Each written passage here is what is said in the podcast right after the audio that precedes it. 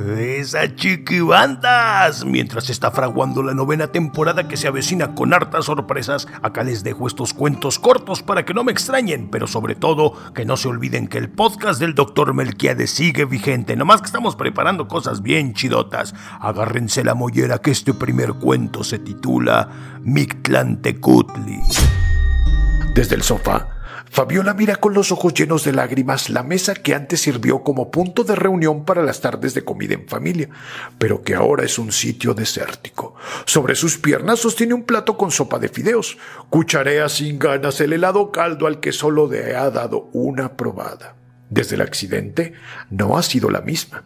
La indemnización que recibió del seguro de vida de sus padres, que por cierto su tía del lado materno fue quien le ayudó a gestionar el proceso del pago, le ha servido para salir con los gastos de la casa. La de la comida ni se preocupa. Ha perdido 20 kilos.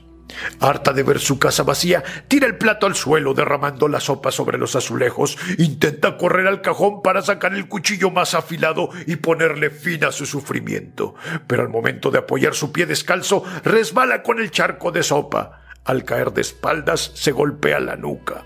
Cree perder el conocimiento. Aquí estoy, niña. Escucha una voz ronca, como proveniente del mundo de los muertos. ¿Cuál es tu necesidad por abandonar este mundo? Fabiola aguza la vista, encontrando de pie junto a la puerta a un enorme hombre envuelto de una espesa niebla negra, con la cara descarnada y un penacho que se agita como si estuviera hecho de humo. Tú, tú eres, eh, tú eres el señor de... No, niña, ningún señor.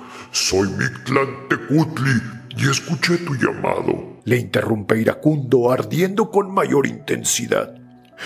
Por favor, poderoso Mictlantecutli, te lo ruego, llévame, llévame contigo. Yo no merezco vivir por lo que le hice a mi familia. Tú no hiciste nada, y eso mismo has hecho todo este tiempo. Nada. Qué desperdicio de existencia, niña. Hoy día su vida es tan fácil que se rompen por cualquier cosa. La muerte no es el final. Sigue con tus asuntos y deja de lloriquear. No existe un plan sagrado, no hay destino, pero él es libre de creer lo que quieras. Lo cierto es que huelo el amor que estás dispuesta a dar, pero te sientes confundida. Si mueres ahora mismo, sería un desperdicio. Igual a como apareció el dios Mictlantecutli, se esfuma entre una espesa bruma negra. Fabiola se levanta, siente la nuca húmeda. Es únicamente la sopa derramada que le ha manchado el cabello. Cree haber delirado, que esa aparición fue cosa de su imaginación, pero al levantar el plato para llevarlo al fregadero, cae en la cuenta que todo fue real. Sobre la mesa hay una pluma negra, como si estuviera hecha de humo. Ay, canijote, ¿qué les pareció ese cuentazo? Ah, pues será mejor que se preparen para este otro titulado Pirata. Rafael trabaja en la Matamoros, atendiendo un puesto de películas pirata. Pudiera ser el trabajo ideal para un adolescente, sin preocupaciones más que la de hacer las cuentas y que todo le salga bien y escapar en las raras tardes de los operativos. Aparte de eso, tiene acceso a los estrenos que están apenas por llegar a los cines, lo cual a él le parece poca cosa. Luce ansioso de que pronto llegará su jefe. El Popochas es el dueño de ese y otros cinco puestos más. Es un sujeto que a primera vista es desagradable, obeso con la cara cacariza y el cuello y codos percudidos. Sin embargo, ese personaje ha hecho mucho más por los muchachitos de Tepito, la Lagunilla y la Morelos que el propio DIF. Lo saca de las calles, de andar en motonetas para atracar a los transeúntes, vendiendo piedra o peor aún, consumiéndola. Los pone a chambear para que se ganen su lana, que sepan lo que cuesta la vida. Los manda a las escuelas nocturnas y tiene un equipo de fútbol en el que han salido excelentes delanteros y porteros para equipos de primera división. El Popochas es de cuenta que es ese amigo que todos quisieran tener, el sujeto que da todo sin pedir nada a cambio, pero ese será su mayor error. Rafael está al pendiente de que llegue el Popochas para pasar lista, recibir el pedido de las nuevas películas y hacerle corte de lo vendido en lo que va del día. De una camioneta Ranger roja baja el Popochas. A pesar del dinero que maneja, el tipo de negocio que tiene y las enemistades que se ha ganado, nunca se hace acompañar de gente armada. Contrario a otros, él es confiado y cree tener el respeto de sus allegados. Con ayuda de Rafael, bajan las dos cajas que le toca a su puesto. Recién levanta la tapa para comenzar a explicarle cuando Rafael lo apuñala cuatro veces en el costado derecho y una más en el cuello. Sin importarle el estado agónico de su jefe, se apresura a tomar el fajo de billetes que llevaba en la bolsa trasera izquierda, para a continuación salir corriendo, dejando el cuerpo tirado en un charco de sangre. Rafael no se preocupa por las consecuencias, únicamente le interesa ir a llenarse las venas con la cocción de la mezcla en la cuchara mientras tenga dinero con qué pagar las jeringas, nada más le importará. ¡Ay, canijo! Y en la caja de sorpresas, ¿qué otro cuento tenemos? Claro que sí, sigue y se va corriendo con el cuento Ser alado. Una vez un pez se acercó a su pescada madre y que agarra y que le dice, Mamá pescada, ¿qué hay arriba de nosotros? Agua, le contestó la mamá. Ah, ¿y más arriba? preguntó el pescadillo. Pues hay más agua, agregó la mamá. Ok, y más arriba. Ay, no me estés chingando, pescadillo. Así se llamaba el pececito. Estamos en el océano. ¿Qué más puede haber? Somos peces. Ya lo sé, mami. Siempre me lo repites. Agregó pescadillo con cierto recelo. Lo que quiero saber es eh, qué hay más allá del océano. Ya una vez me acerqué y vi que. Ay, no, pescadillo. Ya te he dicho que no. Suspiró la mamá. Ok, ok, agregó con decoro. Se dice que más allá del océano está el cielo, un espacio repleto de aire, nubes, un sitio al que únicamente se puede acceder si eres un ser alado. ¿Crees que algún día pueda? Ay, pescadillo, jamás. No fuiste hecho para eso. Tus capacidades físicas te lo impiden. Perteneces al océano. No hay más para ti que este enorme estanque de agua y orina de peces. Las características de la adolescencia por la que pasaba Pescadillo es ser contestatario, inconforme, ambicioso, curioso y retador. Así que durante tres días y tres noches ideó un plan, uno que le ayudara a salir de ese sucio hábitat de agua y orina de peces.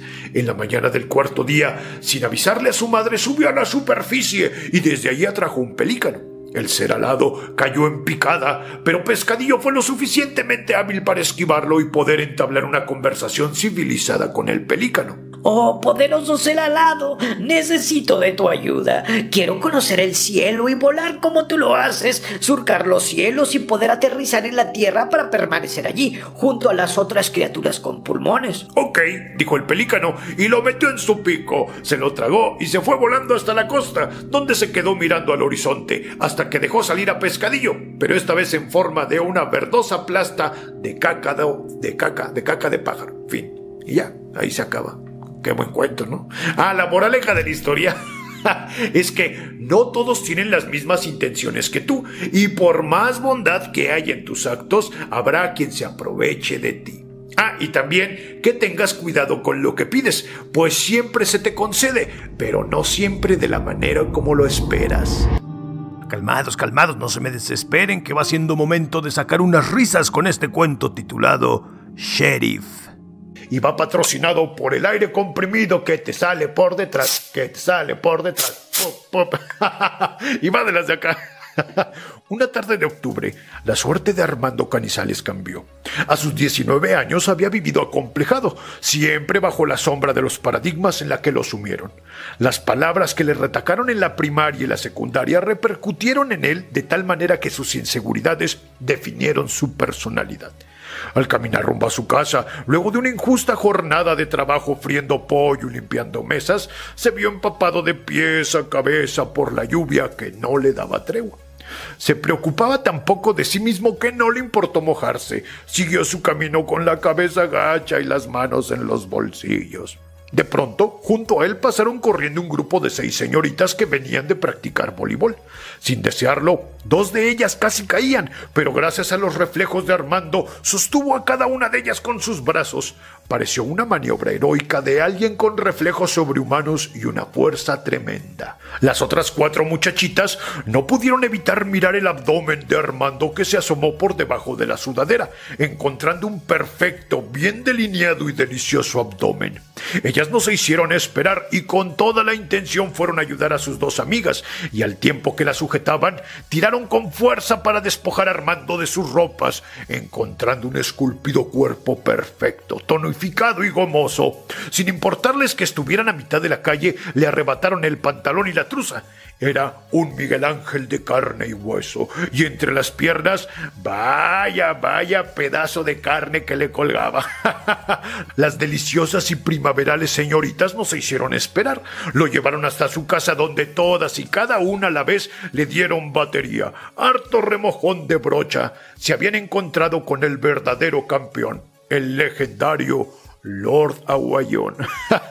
Desde entonces, la percepción que Armando tenía de sí mismo cambió. Fue más seguro, amable, gentil y abierto al mundo. Lo llamaban el sheriff, pues con ese tremendo pistolón imponía el orden donde fuera. ¡Uy, qué engolosinadotas se dieron! Ay, papá, y para lo último tenemos lo mejor, un cuento con toda la influencia del universo Lovecraftiano titulado sangre. Y va patrocinado por controles pirata que no sirven y mejor no los compres porque son una pinche basura. y el cuento va de las de acá. La casona del viejo Abel está en llamas. Los vecinos corren alarmados intentando ayudar, pero el fuego es impiadoso. No hay manera de acercarse lo suficiente. Ya han llamado los bomberos, afortunadamente. Para cuando ellos hayan llegado, nada quedará de los horrores que allí guardaba. Soy el único en pie, sin la intención de dar auxilio. El viejo Abel era el típico anciano bonachón, el vecino amigable que conocía a todos y no dejaba que nadie se le escapara sin recibir un saludo de buenos días. Sin embargo, desde que tengo memoria, lo recuerdo igual a como hasta la fecha. Y por lo que me cuentan mis padres, ellos también. Era un viejo que jamás envejecía, lo cual parecía no causar extrañeza en la comunidad. Hoy, igual que todas las mañanas, le llevé el almuerzo. Normalmente le pongo el plato en la mesa del recibidor y tomo el billete que allí mismo me pone, para salir corriendo inmediatamente. Esa oscura casona siempre me atemorizó, pero fue diferente. No me dejó el dinero. Le grité varias veces, pero jamás contestó. Me aventuré a buscarlo. Si regresaba sin la feria, mi madre me regañaría. Entre más me adentraba la casona, más oscura y pesada se sentía la atmósfera, acompañado de una serie de susurros que se escuchaban en mi cabeza. Estaba por salir corriendo cuando lo vi en una habitación con la puerta entreabierta, llenando varias botellas de cristal con su propia sangre. Si el hecho de por sí era bastante extraño, lo que detonó misteria fue ver que detrás de él había una serie de contenedores de vidrio, donde extrañas criaturas sin forma aparente se mezclaban en una danza pesadillesca.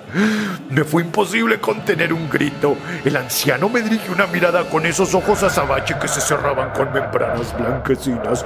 Me giré, me giré para salir corriendo de inmediato, dando de bruces con una mesa en la que había un bote con petróleo. Reconocí el aroma. Lo tomé y lo fui regando hasta la salida, donde desde, la escalinata le prendí fuego con el encendedor que tomé de mi padre, ya que por la tarde iríamos al canal a lanzarles cohetes a las ratas.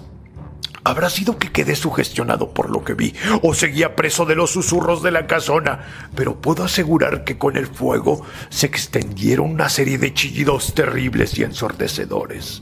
Incluso ahora que las llamas ya debieron haber consumido todo lo que había dentro de la casona, lo sigo escuchando, taladrando mi cabeza, llamándome para que les entregue mi sangre.